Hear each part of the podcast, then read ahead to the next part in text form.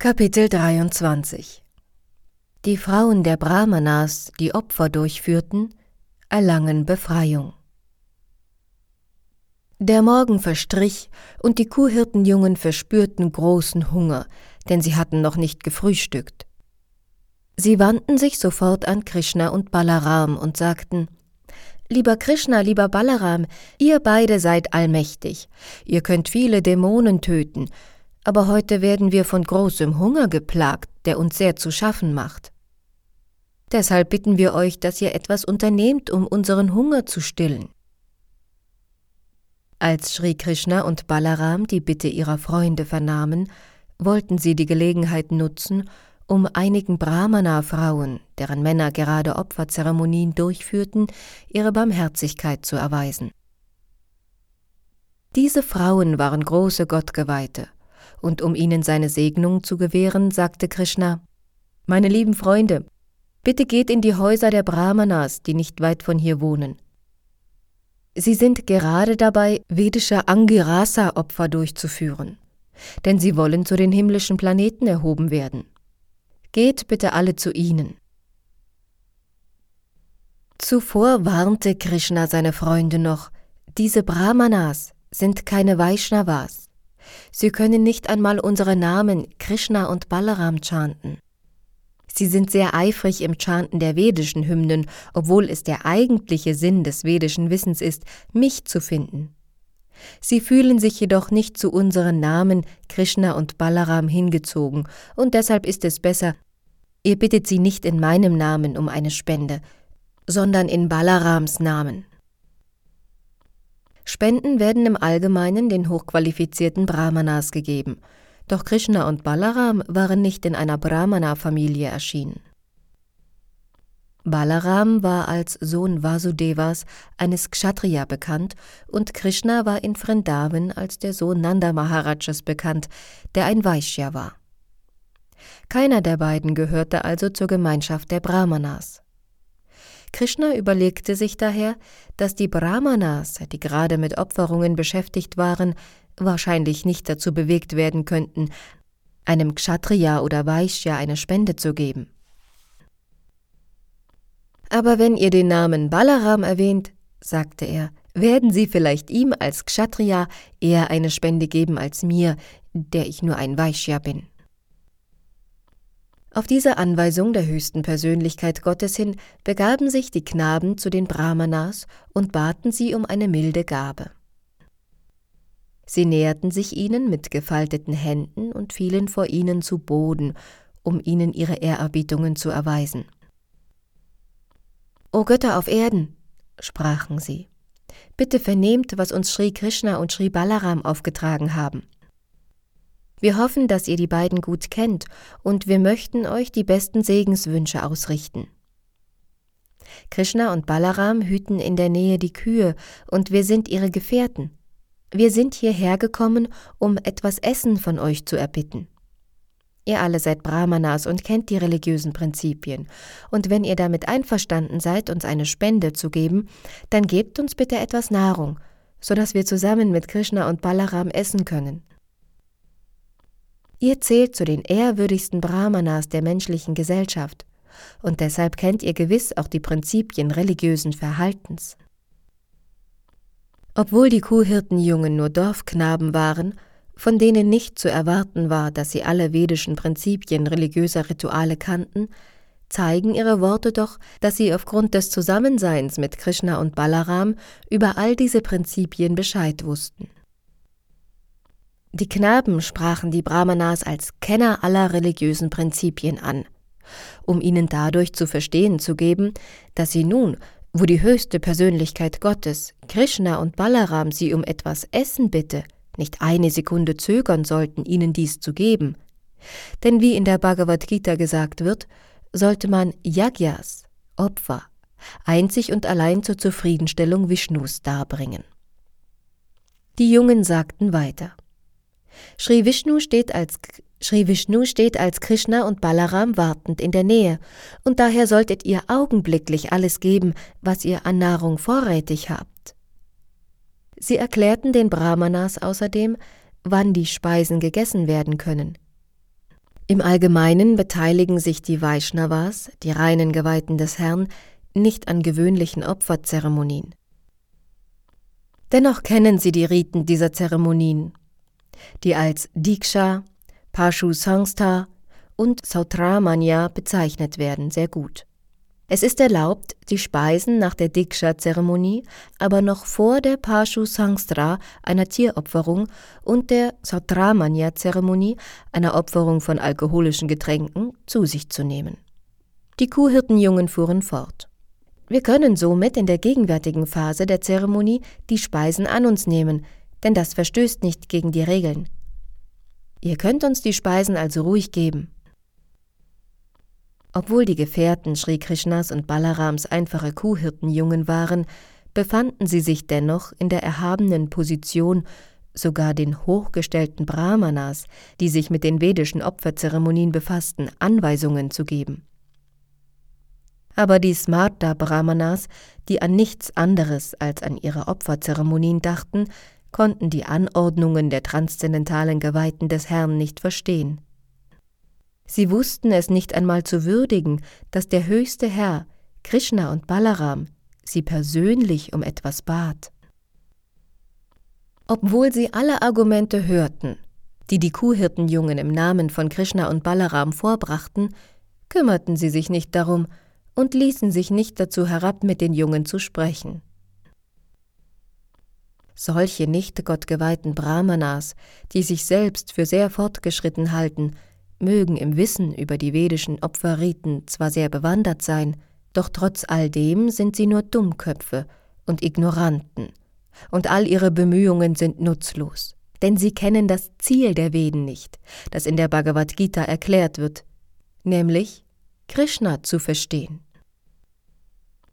Trotz ihres Fortschritts im vedischen Wissen und in der Durchführung von Ritualen verstehen sie nicht Krishna und daher ist all ihr Wissen über die Veden oberflächlich. Daher sagte Sri Chaitanya, und seine Aussage ist maßgeblich, dass es nicht wichtig ist, ob ein Mensch in einer Brahmana-Familie geboren wurde oder nicht. Wenn er Krishna und die Wissenschaft des Krishna-Bewusstseins kennt, ist er mehr als ein Brahmana. Und er besitzt alle Voraussetzungen, spiritueller Meister zu werden. Es gibt verschiedene Faktoren, die bei der Durchführung eines Opfers zu beachten sind, nämlich Desha, der Ort, Kala, die Zeit, Pritak Dravya, die verschiedenen einzelnen Utensilien, Mantra, die Hymnen, Tantra, die Aussagen der Schriften, Agni, Feuer, Ritvij, die gelehrten Vollzieher von Opfern, Devata, die Halbgötter, Vajamana, derjenige, der die eigentlichen Opfer ausführt, Kratu, das Opfer selbst, und Dharma, die Opfervorgänge. All diese Faktoren sind dazu bestimmt, Krishna zu erfreuen. Tatsächlich bestätigen die Schriften, dass er der eigentliche Genießer aller Opfer ist, weil er die höchste Persönlichkeit Gottes, die höchste absolute Wahrheit ist weit jenseits des Wahrnehmungs- und Spekulationsvermögens der materiellen Sinne. Als er auf der Erde erschien, glich er einem gewöhnlichen menschlichen Jungen. Und für diejenigen, die sich mit ihrem Körper identifizieren, ist es äußerst schwierig, ihn zu verstehen. Diese Brahmanas waren vor allem an Annehmlichkeiten für ihren materiellen Körper und am Erreichen von Orten auf den himmlischen Planeten, die Svargavasa genannt werden, interessiert. Sie waren völlig unfähig, die Stellung Krishnas zu verstehen. Als die Kuhhirtenjungen erkannten, dass die Brahmanas nicht gewillt waren, mit ihnen zu sprechen, waren sie sehr enttäuscht. Sie kehrten also zu Krishna und Balaram zurück und berichteten ihnen, was geschehen war. Als die höchste Persönlichkeit, Sri Krishna, ihre Schilderung vernahm, lächelte er und sagte, sie sollten nicht betrübt sein, dass die Brahmanas sie abgewiesen hätten. Denn damit müsse man rechnen, wenn man bettle. Er machte ihnen klar, dass man, wenn man Spenden sammelt oder bettelt, nicht glauben solle, dass man überall erfolgreich sein könne. Man gehe manchmal vielleicht leer aus, aber das solle kein Grund zur Enttäuschung sein. Sri Krishna bat darauf alle Jungen, es noch einmal zu versuchen, aber diesmal bei den Frauen jener Brahmanas, die das Opfer ausführten. Er verriet ihnen, dass diese Frauen große Geweihte seien. Sie sind immer in Gedanken an uns vertieft. Geht zu ihnen und bittet sie in meinem Namen und im Namen Balarams um etwas zu essen. Ich bin sicher, dass sie euch so viele Speisen geben werden, wie ihr begehrt.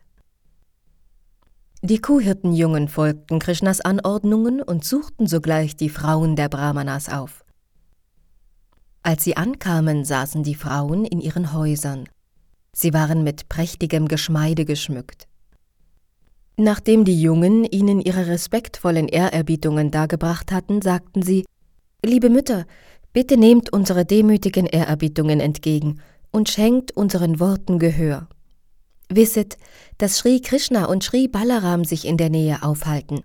Sie ziehen mit den Kälbern über die Weidengründe, und auf ihre Anweisung hin sind wir nun zu euch gekommen. Wir sind nämlich alle sehr hungrig und wollen euch daher um etwas zu essen bitten. Bitte gebt uns etwas. Für Krishna, Balaram und für uns.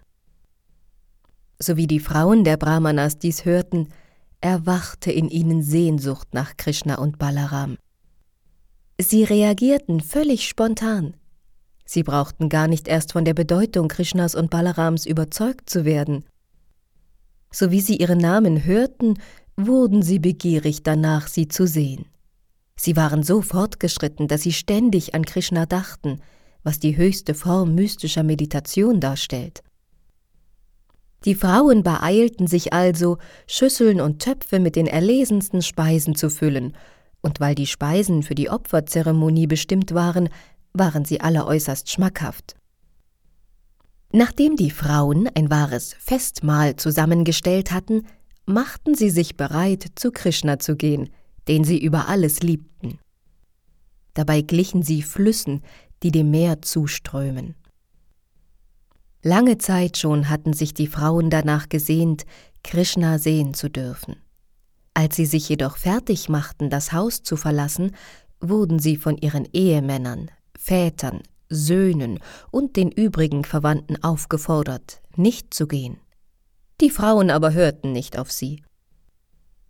Wenn einen Gottgeweihten die Zuneigung zu Krishna ruft, kümmert er sich nicht um körperliche Bindungen. Die Frauen gingen also in den Wald von Vrindavan, der sich entlang der Yamuna erstreckt, und dort, in einer blühenden Pflanzenwelt mit grünem Weinranken und farbenprächtigen Blumen, erblickten sie Krishna und Balaram im Kreise ihrer geliebten Freunde. Die Brahmana-Frauen erblickten Krishna, der ein Gewand trug, das wie Gold glitzerte. Er trug eine wunderschöne Girlande aus Waldblumen. In seinem Haar steckte eine Pfauenfeder, und dazu war er mit verschiedenen Erdfarben, die man in Vrindavan finden kann, bemalt. Auf diese Weise sah er aus wie ein tanzender Schauspieler auf einer Theaterbühne. Er hatte seine Hand auf der Schulter eines seiner Freunde gelegt, und in der anderen Hand hielt er eine Lotusblume. Seine Ohren waren mit Lilien geschmückt, und sein Körper mit Tilakzeichen. Und ein anziehendes Lächeln spielte auf seinen Lippen. Die Frauen der Brahmanas sahen mit eigenen Augen den Herrn, die höchste Persönlichkeit Gottes, von dem sie so viel gehört hatten, der ihnen so lieb war und bei dem sie ständig in Gedanken weilten. Nun sahen sie ihn direkt, von Angesicht zu Angesicht. Und Krishna trat durch ihre Augen in ihre Herzen ein. Sie umarmten Krishna zur vollsten Zufriedenheit ihres Herzens, und augenblicklich linderte sich der Schmerz der Trennung. Sie waren wie die großen Weisen, die durch ihren Fortschritt im Wissen in die Existenz des Höchsten eingehen. Als die Überseele, die im Herzen eines jeden weilt, konnte Sri Krishna ihre Gedanken lesen. Sie waren trotz aller Einwände ihrer Verwandten, Väter, Ehemänner und Brüder und trotz aller Haushaltspflichten zu ihm gekommen. Sie waren gekommen, nur um ihn zu sehen, der ihr Leben und ihre Seele war. Sie hatten damit auch Krishnas Anweisung befolgt, der in der Bhagavad Gita sagt, man solle sich ihm ergeben und alle Arten beruflicher und religiöser Pflichten aufgeben. Die Frauen der Brahmanas befolgten also die Anweisungen der Bhagavad Gita in vollkommener Weise. Aus diesem Grund begann Krishna mit einem erhabenen Lächeln zu ihnen zu sprechen. In diesem Zusammenhang ist noch anzumerken, dass weder der höchste Herr, Sri Krishna, noch die einzelnen Frauen ihre Identität verloren. Als er in ihre Herzen einging und als sie ihn umarmten und die transzendentale Glückseligkeit erfuhren, mit ihm eins zu sein. Die Individualität des Herrn und die der Frauen blieb weiterhin bestehen, und dennoch fühlten sie Einheit in ihrer Existenz. Wenn sich eine Geliebte dem Geliebten ohne Rückhalt unterwirft, wird dies Einheit genannt. Sri Chaitanya drückte dieses Gefühl des Einsseins in seinem Shikshastaka aus. Krishna kann tun und lassen, was er will, aber der Gottgeweihte muss sich immer in Einheit mit ihm befinden, das heißt in Übereinstimmung mit seinen Wünschen. Ein Beispiel für diese Einheit sind die Frauen der Brahmanas in ihrer Liebe zu Krishna. Krishna begrüßte sie mit folgenden Worten. Meine lieben Brahmana-Frauen, die ihr so sehr vom Glück begünstigt seid, seid willkommen. Bitte sagt mir, was ich für euch tun kann. Ihr habt völlig richtig daran getan, hierher zu kommen und alle Widerstände und Behinderungen von Seiten eurer Väter, Brüder, Ehemänner und Anverwandten nicht zu beachten, um mich zu sehen. Wer in dieser Weise handelt, kennt sein wahres Selbstinteresse.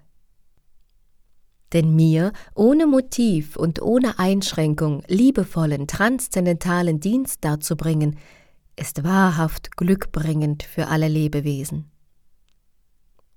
Sri Krishna bestätigt hier, dass es für die bedingte Seele die höchste Stufe der Vollkommenheit ist, sich ihm hinzugeben. Man muss alle anderen Verpflichtungen aufgeben. Solche bedingungslose Hingabe an die höchste Persönlichkeit Gottes ist der glückverheißendste Pfad für die bedingte Seele, denn Sri Krishna ist das höchste Ziel aller Liebe. Letztlich liebt jeder Krishna, aber die Verwirklichung dieser Tatsache hängt davon ab, wie weit man im Wissen fortgeschritten ist.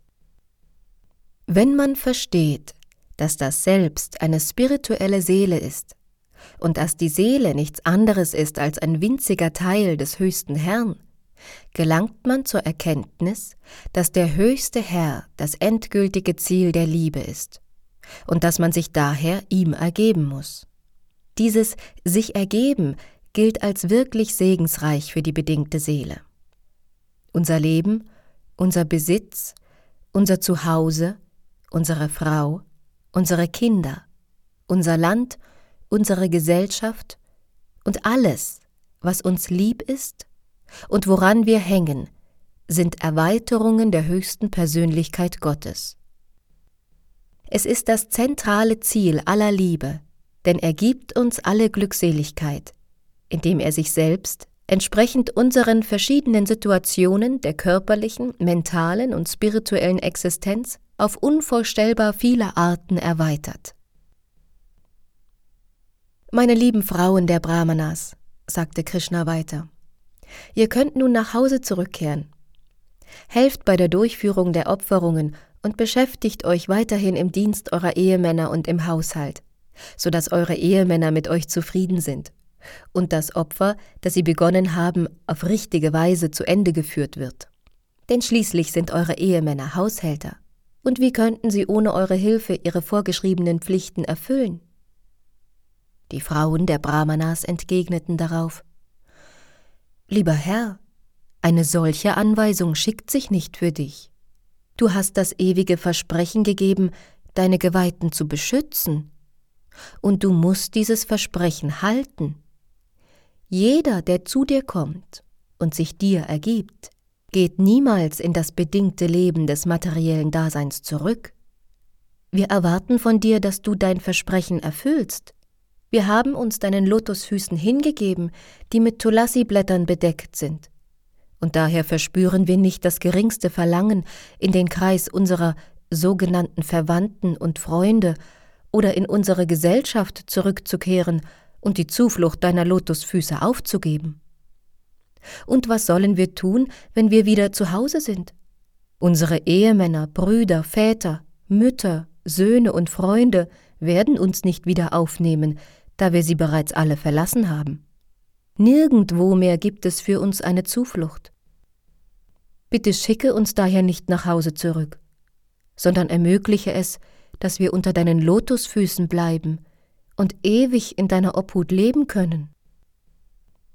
Die höchste Persönlichkeit Gottes erwiderte Meine lieben Frauen, ihr seid euch dessen gewiss, dass eure Ehemänner euch bei eurer Rückkehr nicht abweisen werden, und dass eure Väter, Söhne und Brüder sich nicht weigern werden, euch wieder in ihre Gemeinschaft aufzunehmen. Weil ihr meine reinen Geweihten seid, werden nicht nur eure Verwandten, sondern alle Menschen, auch alle Halbgötter, mit euch zufrieden sein. Krishna weilt im Herzen aller Lebewesen. Daher wird jemand, der die Stufe reiner Hingabe zu Krishna erreicht, für alle eine Quelle der Freude. Der reine Geweihte Sri Krishnas ist niemals irgendjemandem feindlich gesinnt.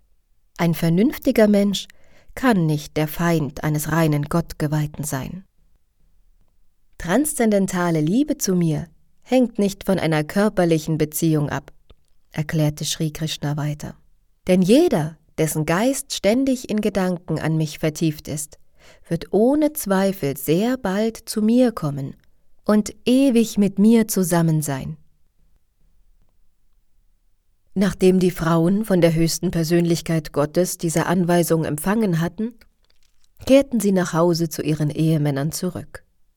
Die Brahmanas, die sehr froh waren, ihre Ehefrauen wieder bei sich zu Hause zu sehen, führten die Opferzeremonien durch, indem sie sich, wie es in den Shastras vorgeschrieben ist, zusammensetzten und gemeinsam die Opfer darbrachten. Nach dem vedischen Prinzip müssen die religiösen Rituale von Ehemann und Ehefrau gemeinsam ausgeführt werden. Als die Frauen der Brahmanas nun zurückkehrten, konnten die Opfer vorschriftsgemäß durchgeführt werden.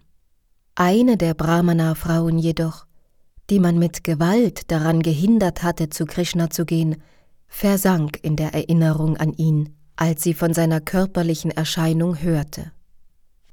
Während sie vollkommen in Gedanken an ihn vertieft war, gab sie ihren durch die Gesetze der Natur bedingten materiellen Körper auf.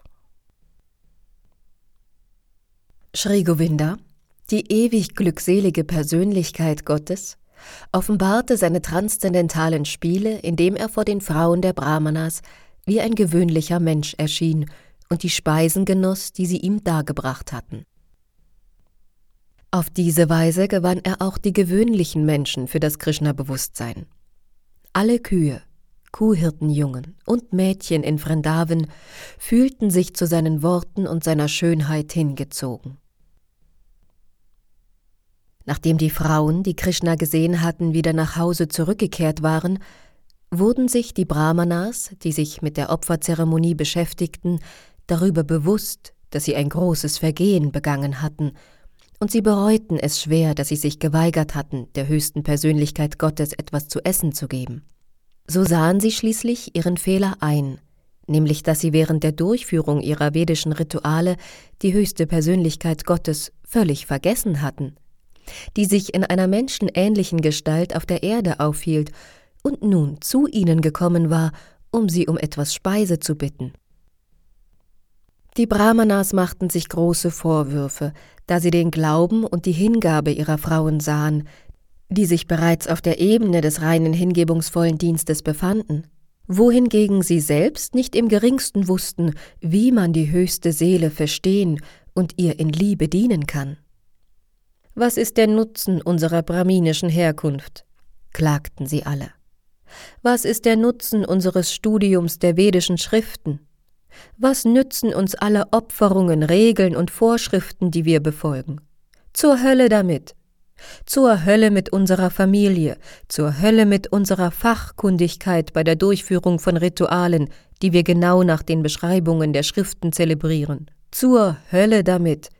Denn all dies kann uns nicht helfen, Liebe und Hingabe zur höchsten Persönlichkeit Gottes zu entwickeln, die sich jenseits unserer Spekulationen und jenseits der Begrenztheit unseres Verstandes, unseres Körpers und unserer Sinne befindet. Die Klagen der gelehrten Brahmanas, die sich in der Ausführung vedischer Zeremonien genau auskannten, waren durchaus berechtigt. Denn solange man durch die Ausübung religiöser Pflichten kein Krishna-Bewusstsein entwickelt, verschwendet man nur kostbare Zeit und Energie. Die Brahmanas fuhren fort. Die äußere Energie Krishnas ist so mächtig, dass sie sogar die größten mystischen Yogis in Illusion versetzt. Und so wurden auch wir von dieser äußeren Energie getäuscht. Obwohl wir Brahmanas als die Lehrer der anderen Gesellschaftsklassen angesehen werden. Doch seht nur, wie sehr dagegen unsere Frauen vom Glück gesegnet sind. Sie haben ihr Leben völlig der höchsten Persönlichkeit Gottes Sri Krishna geweiht und konnten daher mit Leichtigkeit ihre Familienverbindungen aufgeben, was gewöhnlich äußerst schwierig ist. Das Familienleben gleicht einem dunklen Brunnen, in dem man gezwungen ist, die leidvolle materielle Existenz fortzusetzen. Weil Frauen im Allgemeinen ein einfaches Gemüt besitzen, fällt es ihnen nicht schwer, sich dem Krishna-Bewusstsein zuzuwenden. Wenn sie dann Liebe für Krishna entwickeln, können sie sehr leicht aus der Gewalt Mayas befreit werden, was selbst für die sogenannten intelligenten und gebildeten Menschen äußerst schwierig ist. Die vedischen Schriften erlauben es den Frauen nicht, durch die Reinigungszeremonie und die anschließende Übergabe der heiligen Schnur eingeweiht zu werden oder als Brahmacharinis im Ashram des spirituellen Meisters zu leben. Es wird ihnen nicht geraten, sich harten Entsagungen zu unterziehen, und sie sind auch nicht in der Lage, über die Philosophie der Selbstverwirklichung zu sprechen. Dazu kommt, dass sie von Natur aus nicht sehr rein sind und sich auch nicht sonderlich zu glückverheißenden Tätigkeiten hingezogen fühlen. Ist es deshalb nicht umso wundervoller, dass sie trotzdem transzendentale Liebe zu Krishna, dem Herrn aller mystischen Yogis, entwickelten? riefen die Brahmanas aus. Sie haben uns durch ihren festen Glauben und ihre Hingabe an Krishna weit übertroffen. Obwohl man uns als die Meister aller Reinigungsvorgänge ansieht, hatten wir das eigentliche Ziel vergessen, da wir zu materialistisch waren. Obwohl uns die Kuhhirtenjungen an Krishna und Balaram erinnerten, haben wir sie nicht beachtet. Es kann daher nur eine barmherzige List des höchsten Herrn gewesen sein, dass er seine Freunde mit dem Auftrag hierher schickte, uns um etwas Speise zu bitten. Denn eigentlich braucht Krishna niemandem um Essen zu bitten. Schon sein Wille hätte ausgereicht, den Hunger der Jungen augenblicklich zu stillen. Es wird gewiss Menschen geben, die nicht glauben wollen, dass Krishna in sich vollkommen ist, wenn sie hören, dass er Kühe hütete, um für seinen Lebensunterhalt zu sorgen. Und solche Menschen werden auch bezweifeln, dass Krishna kein Essen benötigte, weil sie denken, er sei tatsächlich hungrig gewesen. Sie wissen nicht, dass selbst die Glücksgöttin seine ewige Dienerin ist und dass sie in seiner Gegenwart ihre schlechte Angewohnheit, unstet und rastlos zu sein, ablegt. Dies wird in den vedischen Schriften, wie zum Beispiel in der Brahma Sanghita, bestätigt, wo es heißt, dass Krishna in seinem Reich nicht nur von einer, sondern von vielen Tausenden von Glücksgöttinnen mit großem Respekt verehrt wird. Daher ist es ein Fehler zu denken, Krishna habe bei den Brahmanas um Speisen gebettelt. Es war tatsächlich nur eine List, mit der er ihnen zeigen wollte, was für eine Gnade es bedeutet, ihn in reinem hingebungsvollen Dienst verehren zu dürfen. Alles, was zu einer vedischen Zeremonie gehört, der geeignete Ort, der richtige Zeitpunkt, die verschiedenen Gegenstände der Opferzeremonien, die Hymnen, die dabei gechantet werden, der Priester, dem die richtige Durchführung obliegt, das Opferfeuer und die Halbgötter, derjenige, der das Opfer darbringt sowie die religiösen Prinzipien, die dabei eingehalten werden. All dies sind Hilfen, um Krishna, die höchste Persönlichkeit Gottes, zu verstehen. Er ist der höchste Herr, Sri Vishnu, und der Meister aller mystischen Yogis. Die Brahmanas fuhren fort. Weil Krishna als ein Kind in der Dynastie der Yadus erschien, waren wir so dumm, dass wir nicht erkannten, dass er die höchste Persönlichkeit Gottes ist.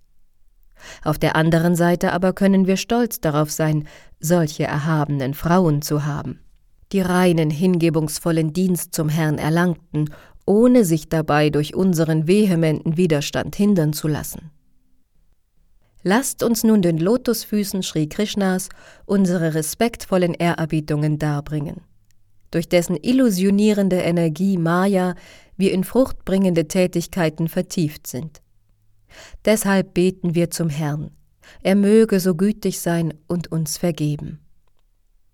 Wir waren von seiner äußeren Energie verwirrt und missachteten deshalb seine Anweisungen, ohne seine transzendentale Herrlichkeit zu kennen. Die Brahmanas bereuten ihr sündiges Verhalten, und sie wollten ebenfalls zu Krishna gehen, um ihm persönlich ihre demütigen Ehrerbietungen zu erweisen. Aber aus Furcht vor Kansa wagten sie es nicht. Mit anderen Worten, es ist sehr schwierig, sich dem höchsten Herrn hinzugeben, ohne durch hingebungsvollen Dienst gereinigt worden zu sein. Das Beispiel der gelehrten Brahmanas und ihrer Frauen macht dies sehr deutlich. Weil die Frauen der Brahmanas in reinen hingebungsvollen Dienst vertieft waren, gab es für sie keine Hindernisse, und sie gingen ohne Zögern zu Krishna. Die Brahmanas erkannten zwar die Oberhoheit des höchsten Herrn an und bereuten ihre Fehler, aber weil sie zu sehr an fruchtbringenden Tätigkeiten hafteten, konnten sie ihre Furcht vor König Kansa nicht überwinden. Hier enden die Bhaktivedanta Erläuterungen zum 23. Kapitel des Krishna-Buches. Die Frauen der Brahmanas, die Opfer durchführten, erlangen Befreiung.